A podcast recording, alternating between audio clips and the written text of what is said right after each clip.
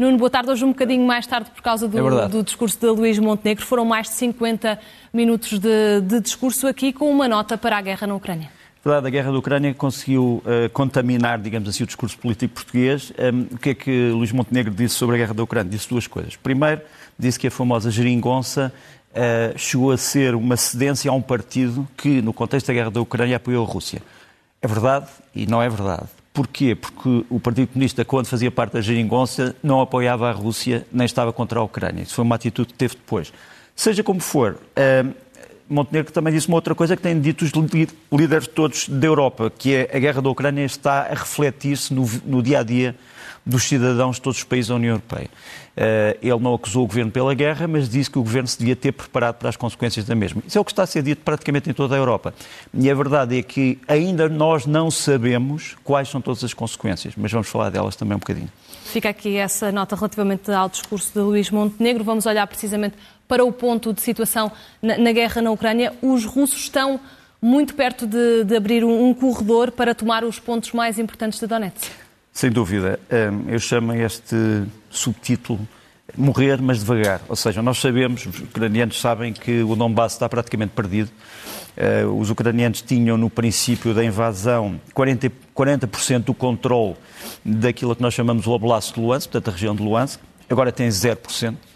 Uh, tinham 60% do controle da região de Donetsk, agora têm 30%. Uh, tinham o controle absoluto dos oblasts de, de Kherson e Zaporizhia. Os oblasts de Kherson e Zaporizhia neste momento estão em grande parte uh, na posse da Rússia.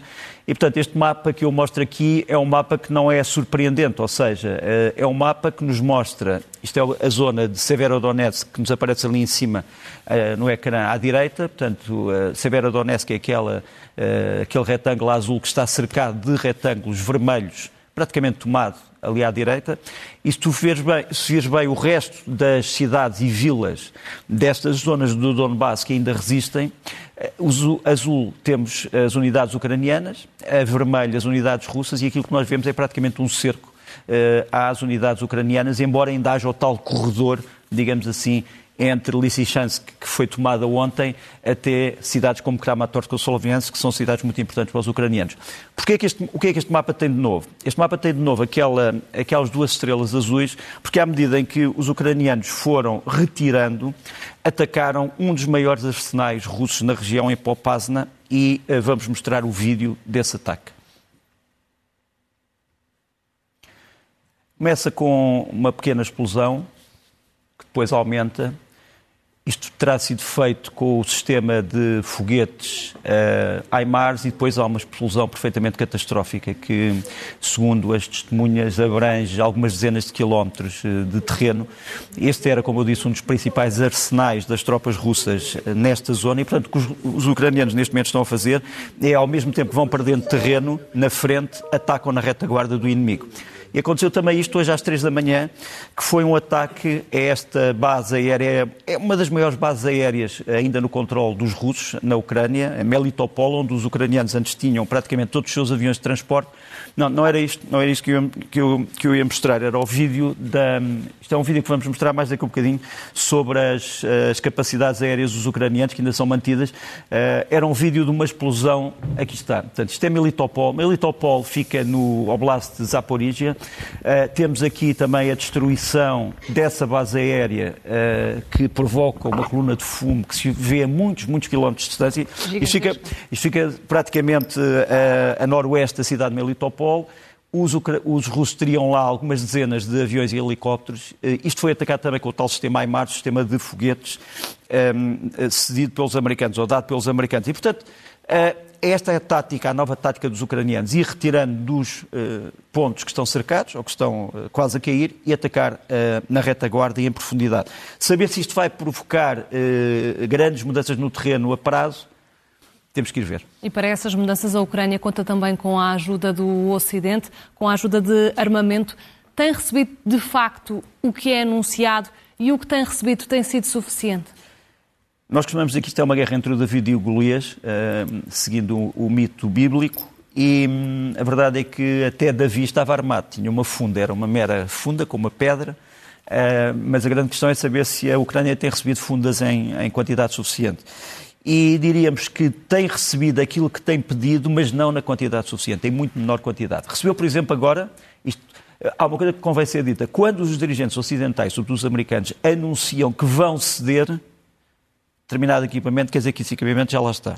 Quer dizer, não tem havido nenhum caso em que se diz vamos ceder e depois se anuncia a data. Não. Quando se diz que se deu o equipamento ou que se vai dar, ele já está no terreno e já está muitas vezes na frente de combate. É um... Mas não tem que existir um tempo para que as forças se preparem e tenham formação Sim, mas, para utilizar? Mas, mas quando há o anúncio da cedência, quer dizer que as forças já foram uh, instruídas, já foram preparadas, treinadas, geralmente fora da Ucrânia, mas também já tem havido casos em que eles são treinados dentro da própria Ucrânia. Mas geralmente são treinados ou na Roménia, ou na Polónia, uh, ou noutros países, digamos, uh, vizinhos. Este é um sistema que acaba de chegar. Eh, sabemos que um destes sistemas já está a proteger Kiev e outro está a proteger uma outra cidade ucraniana. É um sistema de defesa antiaérea com vários tipos de mísseis que são usados, uns de pequeno alcance, outros de médio alcance, pode destruir drones, pode destruir mísseis, pode destruir aviões. Uh, Costuma-se dizer que é o sistema que está a proteger a cidade de Washington, D.C., portanto, do Distrito da Colômbia, a capital dos Estados Unidos, mas está também a proteger outro tipo de. É um sistema já agora uh, de fabrico norueguês, mas usado também pelos americanos, o sistema NASAMS. Isto sabemos que já está uh, na Ucrânia, mas eles precisariam de um por cada cidade e não apenas dois sistemas. Depois, a grande questão é saber se este sistema que nos aparece aqui, o MGM 140, que tem, é um foguete com alcance de 300 km, se vai ou não vai ser dado à Ucrânia. É um, uma grande, grande braço de ferro. Os ucranianos dizem que se receberem este sistema vai ser só para defender a Ucrânia. Os americanos têm receio de que possa servir para responder profundamente dentro do território russo, mas, portanto, vai ser a próxima discussão é será que esse sistema vai ou não vai para as mãos dos ucranianos? Entendo que se a Rússia fizer outra vez uma ronda de destruições de alvos civis, os americanos serão mais tentados a fornecer sistemas uh, como este. Depois, um, um, um, elemento que temos andado a falar, e então voltamos ao vídeo uh, que estávamos um a mostrar. Nós sabemos que esta semana o chefe de Estado-Maior da Força Aérea ucraniano, o general Mikhail Oleshuk, e o seu homólogo americano, Charles Brown, estiveram em contacto e a ideia é transformar a Força Aérea Ucraniana, uh, dar-lhe mais sobressalentes e, sobretudo, transformá-la de uma Força Aérea de modelo soviético para uma Força Aérea de modelo ocidental. Isto não se faz num dia, mas a verdade é que os ucranianos conseguiram, por exemplo, voltar a pôr no ar estes caças que, estávamos aqui, que estamos aqui a ver, os Su-27. São caças de superioridade aérea, feitos pela Sukhoi, eh, uma, firma, uma firma russa. Os, os ucranianos ainda os têm, conseguiram recuperá-los e estão a tentar, neste momento, voltar a recuperar o domínio dos céus sobre a Ucrânia. Depois a seguir, vamos mostrar um avião também muito importante, que é o Su-25, que é um avião de ataque ao solo, portanto, aqui estão. São aviões usados para destruir colunas de blindados, colunas de, uh, sítios de artilharia, grandes concentrações. Os ucranianos têm também conseguido trazer estes aviões que estavam num estado uh, já de abandono, mas através de sobressalentes voltaram a pô-los no ar. E depois, uma das chaves de que se tem falado pouco, os helicópteros de ataque, os 1000 uh, Mi-8, ou Mi-17, se for a versão de exportação, eh, estes helicópteros têm feito técnicas que não estavam eh, à espera. Os russos também estão a fazer a mesma coisa. Eles, no fundo, escondem-se nas árvores, lançam os seus foguetes para o ar, desaparecem, atiram agora, como nós vemos ali, os chamados uh, decoys, portanto, os engodos, portanto, enganos para que a artilharia antiaérea não os possa destruir, nem os mísseis antiaéreos. E vais ver que, portanto, o que estamos a fazer é uh, mostrar o que é que os ucranianos fazem com os poucos recursos que têm, mas que utilizam, penso eu, de uma forma extremamente inteligente. E olhamos agora também para o lado russo. Quais as, têm sido as maiores dificuldades de Moscou no terreno, como é que, como é que se estão a concentrar as forças? Vamos falar aqui de operações e também de economia. Uh, custos económicos e os custos operacionais. Primeiro, a famosa Ilha da Serpente, que fica perto da fronteira, que fica perto da costa rumena e da costa ucraniana, portanto, perto de Odessa, que foi uh, abandonada pelos russos. Os russos retiraram, dizem que foi uma manobra de, digamos assim, de boa vontade mas a verdade é que eles... Para a retirada de cereais. Para a retirada. Eh, não, não, não. Eles retiraram da, da ilha porque era uma ilha que eles ocupavam, era uma ilha que controlava, digamos assim, todo o trânsito no Mar Negro. Eles retiraram da ilha porque tinham estado a ser atacados todos os dias pelos ucranianos. E temos aqui um vídeo em que eles, apesar de terem retirado, através da tal manobra de boa vontade, regressaram à ilha para destruir o equipamento que lá tinha ficado. Ah, mas não é, não é este, não é este infelizmente o vídeo, isto é um vídeo de uma outra, de uma outra situação, mas também podemos aqui focar, é o vídeo anunciado pelo Sr. Zelensky que diz que a Ucrânia está a fazer uma petição internacional para uh, poder comprar drones, portanto, digamos assim, uh, aeronaves não tripuladas, e quer fazer um exército de drones. Isto realmente Mas era o... para o vídeo seguinte. O Vamos então para o, para o, vídeo seguinte. Este era o tal vídeo dos drones em que o Sr. Zelensky anuncia essa petição um, ehm, que ele chama Dronation, não doação, mas dronação. Não sei se podemos então ir para o vídeo da ilha, uh, em que os russos regressam à ilha para destruir o material que lá estava. Aqui estão. Portanto, vais ver a aparecer aqui do lado esquerdo. Uh, já, já passaram, mas pronto, são, são dois aviões Su-30 que passam pelo lado esquerdo do ecrã, destroem parte da ilha, mas se virmos o vídeo desde o início, vemos que pelo menos parte dos explosivos ali à esquerda falha o alvo. Uns caem no mar, outros caem em sítios sem explodir e, portanto, não foi a tentativa não foi, não foi bem levada a cabo. Agora, uma das coisas que a Rússia fez foi que pouco depois de perder esta ilha fez uma coisa terrível. Atacou uma zona hum, de edifícios civis, residenciais de Odessa, muitos consideram que é uma resposta a, a, aos ataques à ilha, e a verdade é que os ucranianos enviaram para esta zona de Odessa uh, inspectores e juízes e procuradores para tentar entregar o material que recolham aqui ao Tribunal Penal Internacional, porque acham que isto é mais uma situação de crimes de guerra isto é uma, da parte, isto é uma fotografia da investigação, digamos assim, em curso. Outro, outro problema que neste momento a Rússia está a ter, para além da possibilidade de perder, eh, perder digamos, a face internacionalmente por ser julgado em tribunais internacionais, são os recursos financeiros. E repara, nesta ilha de que estamos a falar, só para a defender, não sei se podemos tirar ali só no instante a, obrigado, só tirar a, a, o título, uh, eles, eles gastaram só a defender esta ilha, durante cerca de dois meses, só em material que nós sabemos que foi perdido, e é uma estimativa mínima, 915 milhões de dólares. Quer dizer, só em material que perderam naquela ilha em cerca de dois meses, e é aquilo que nós podemos provar, porque há quem diga que é o material que foi, muito, foi perdido em muito maiores quantidades. Mas este é aquele que está realmente uh, verificado. Depois, outro problema que se está a colocar neste momento na Rússia é a perda de oficiais. Um, isto também é uma estimativa mínima, mas a estimativa mínima, uh, baseada só nos óbitos que nós estamos a consultar na imprensa russa. Quantos já morreram? É de que eles perderam uh, 10, 10 oficiais generais. Os ucranianos dizem que foram 14, a Rússia anunciou 10. E depois vais ver que tens, entre coronéis, capitães, tenentes coronéis, uh, uh, tenentes uh, séniores, majores e tenentes, tens, neste momento, à volta de 800 oficiais que comandavam unidades da frente, muitas delas unidades de operações especiais e que morreram.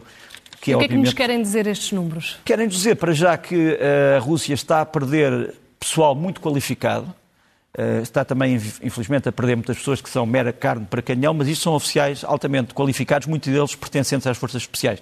Isto é estimativa só baseado naquilo que está a ser publicado na imprensa russa do obituário, porque os ucranianos fazem estes cálculos por muito maior, dizem que mataram muito mais pessoas, mas enfim, isto é aquilo que nós sabemos e podemos provar.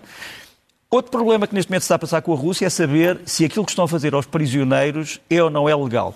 Ali à esquerda, são duas fotografias que são pouco conhecidas, à esquerda tens prisioneiros de guerra russos a trabalhar em prisões ucranianas. Têm um uniforme azul, eh, geralmente não são focados de frente, e depois tens os prisioneiros de guerra ucranianos, que neste momento estão presos em prisões russas.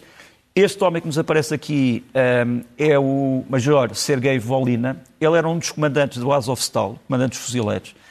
É um homem que sempre foi militar na sua, na sua vida e que neste momento limpa latrinas e é focado de frente uh, pelo, por alguma parte da imprensa russa, o que é claramente um desrespeito pelas convenções de Genebra sobre a proteção aos prisioneiros de guerra. Nuno, estávamos a falar e íamos começar a falar das sanções. Realmente, a Rússia também tem que se preocupar com a parte económica, porque está em estudo um sétimo pacote de sanções da União Europeia.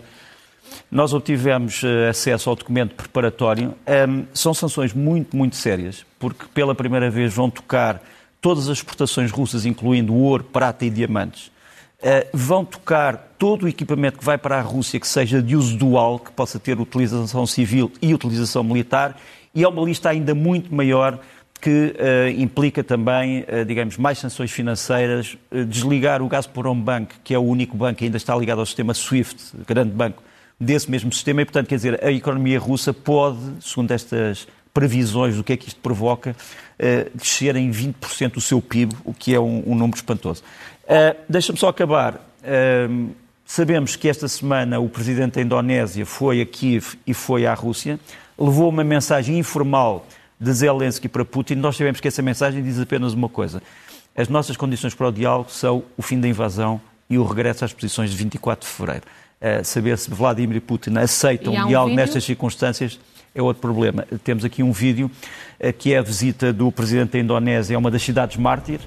Tivemos aqui o presidente da Câmara desta cidade, a cidade de Irpin, e realmente o presidente da Indonésia diz que ficou perfeitamente devastado com a devastação. Uh, e, portanto, estas declarações dizem tudo. Passamos eh, para outro tema. Foi uma semana marcada pela Cimeira da NATO em, em Madrid. Se há uns anos Donald Trump tentou matar a NATO, Putin deu-lhe agora uma nova vida. Uh, deu-lhe uma nova vida e por isso há as piadas sobre que Putin devia ter a medalha de melhor vendedor da NATO porque trouxe mais aliados para a NATO. Um, realmente há uma nova aliança, uma nova arca e que tem já alguns desequilíbrios que nós às vezes não compreendemos. Repara, um, por exemplo, isto é o Mar Báltico. No Mar Báltico, só pela entrada da Suécia, nós temos um desequilíbrio a favor da NATO de 12 submarinos para um da Rússia, só na zona do Mar Báltico. E se falássemos de navios de superfície, seria um desequilíbrio, eh, digamos assim, ainda maior. Eh, mas seja como for, só para te dizer que aquilo que mudou, sobretudo, é a definição do inimigo. Ali à esquerda temos uh, o que é que era descrito pela NATO no seu conceito estratégico em 2010 e o que é que se diz agora em 2022. Em 2010 dizia-se a Europa está em paz. Em 2022 diz a Europa não está em paz. Em 2010 dizia-se é preciso cooperar com a Rússia. Em 2022 disse a Rússia é a principal ameaça. E, portanto, isto é uma mudança total, uh, não só de modelo, mas de mundo, e, que foi aqui, e que foi aqui trazido, penso eu. Depois, a posição de Portugal nesta, nesta, nesta organização. Isto é, é, uma, é uma capa curiosa, era uma capa que foi divulgada quando Portugal entrou na Aliança, quais eram os uniformes das Forças Armadas Portuguesas, eh, nessa altura, quando a NATO eh, era apenas uma pequena casa eh, numa vila chamada Ranholas, ao pé de Sintra, antes de passar para a, o atual sítio que é, que é na, em Oeiras, como sabes. Portugal tem problemas graves de conseguir chegar aos critérios que a NATO quer em relação a forças. Uh, tem pouco combustível, neste momento o combustível é mais caro, tem poucas reservas de guerra, tem poucas motivações para os militares e tudo isso tem que ser tratado urgentemente. Tem tido a sorte de ter parceiros que fazem, uh, digamos assim, uh, treinos com os nossos militares. E este é um navio que chegou ontem a Lisboa, é o Mistral, é um navio anfíbio francês que vai estar em manobras com os fuzileiros portugueses eh, para a semana, na zona de Troia, e aqui são manobras que o mesmo navio fez com fuzileiros eh, brasileiros. Mas Portugal tem capacidade para aumentar a colaboração? Portugal tem forças, tem especialidades, tem meios, o que não tem tido é dinheiro. E por isso é que se sugeriu há algum tempo que a NATO pudesse pagar a Portugal, por exemplo, Portugal tem dois submarinos. Há muitos países da NATO que não têm submarinos. Portanto, se alguém pudesse pagar o custo da operação dos submarinos portugueses, nós daríamos os submarinos, quer dizer, o risco, e seríamos compensados. Nós temos forças especiais, outros países não têm. Poderiam pagar às nossas forças especiais, as nossas forças especiais assumiam o risco. Este é um modelo que eu tenho andado a defender há muitos anos, ainda não foi aceito uh, pelo governo português, mas acho que era um modelo importante, porque nós precisamos, como pão para a boca, de proteger o nosso mar, que é um mar enorme. E mudamos totalmente de foco para a Cimeira dos Oceanos, decorreu aqui em Lisboa. Como é que correu esta Cimeira? A nível prático, o que é que saiu dali? Uh, muitos, uh, várias centenas, se não milhares de acordos. Uh, Portugal vai, sobretudo, investir nas eólicas. tenho um bocadinho de medo que os acordos sejam demasiados. Era melhor um grande acordo global que comprometesse todas as pessoas. De qualquer maneira, uma das pessoas que organizou esta cimeira foi a senhora Uhuru Kenyatta. Portanto, organizou foi o Quénia e Portugal. Uh, o presidente do Quénia foi muito dignamente aos Jerónimos prestar homenagem aos descobridores portugueses, e aqui está ele num momento de rara solenidade, mas eu acho que essa cimeira tinha que ser complementada com uma cimeira sobre a seca. Isto aqui é a Itália vista, uh, vista uh, do espaço, rodeada de oceanos. Mas se formos olhar para o que se passa neste momento em Itália em relação aos rios, vais ver este rio que é um antigo rio, quase. o, rio, o rio Brenta, em Tesa, que praticamente desapareceu está ali a ponte, mas já não está o rio. E o problema da seca é um, seca, é um problema que também afeta Portugal e Espanha, e uma conferência uh, universal sobre a seca era também muito importante. E vamos uh, passar para os livros da semana com política, romance e surf. É verdade. Olha, começo com um grande livro sobre a história da Ucrânia, chama-se A Porta da Europa. É um livro importantíssimo uh, nesta altura. Uh, este livro uh, tem que ser também complementado por uma reedição da Ana Politovskaya, a grande jornalista russa que foi morta em circunstâncias terríveis em Moscou. Cadernos, da, perdão, um diário russo. Depois a seguir, de Dostoevsky, porque nós não podemos deixar de ler os grandes clássicos russos, Cadernos da Casa Morta, também segunda edição, e para quem gosta de surf, Dias Barbas do William Finnegan, e muitos portugueses gostam de surf e fazem uma vida no surf. Vamos passar também para os filmes da semana e olhamos para uma estreia. Uma estreia um, para a semana, O Último Autocarro, um grande filme. Um homem de 90 anos decide recomeçar a vida, fazer a sua própria utopia, como se diria hoje.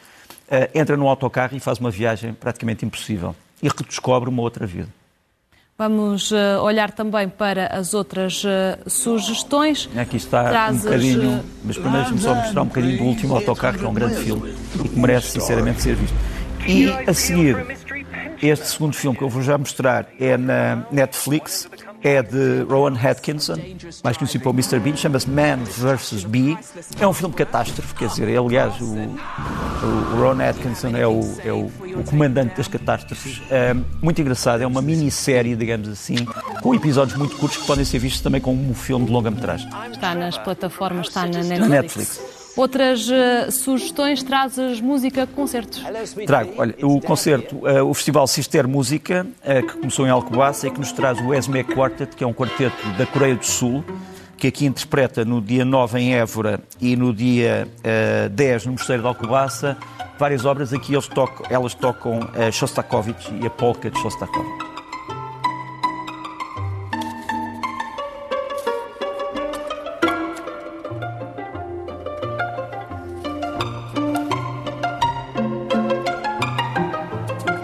Passamos para o outro, a outra sugestão, Sim. um CD. Uh, é o Máximo Cavalli, é um CD. O Máximo Cavalli é um, enfim, é um italiano que já há muito tempo que tomou Portugal como a sua pátria um, e lança Lisbon Sunrise, uma mistura entre poesia, música eletrónica e jazz. Ouvimos um pouco. The wound heal or fester. A loose tooth tighten or fall out.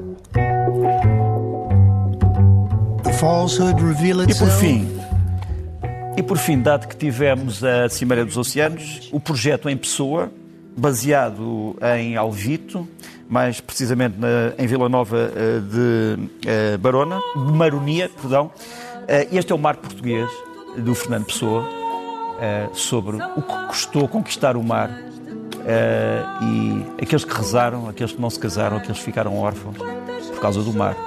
Vamos ouvir.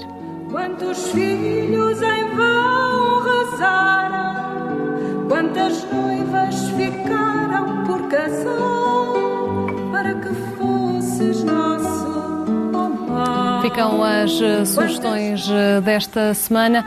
Nuno, obrigada até e até para a semana. Obrigada. Obrigado.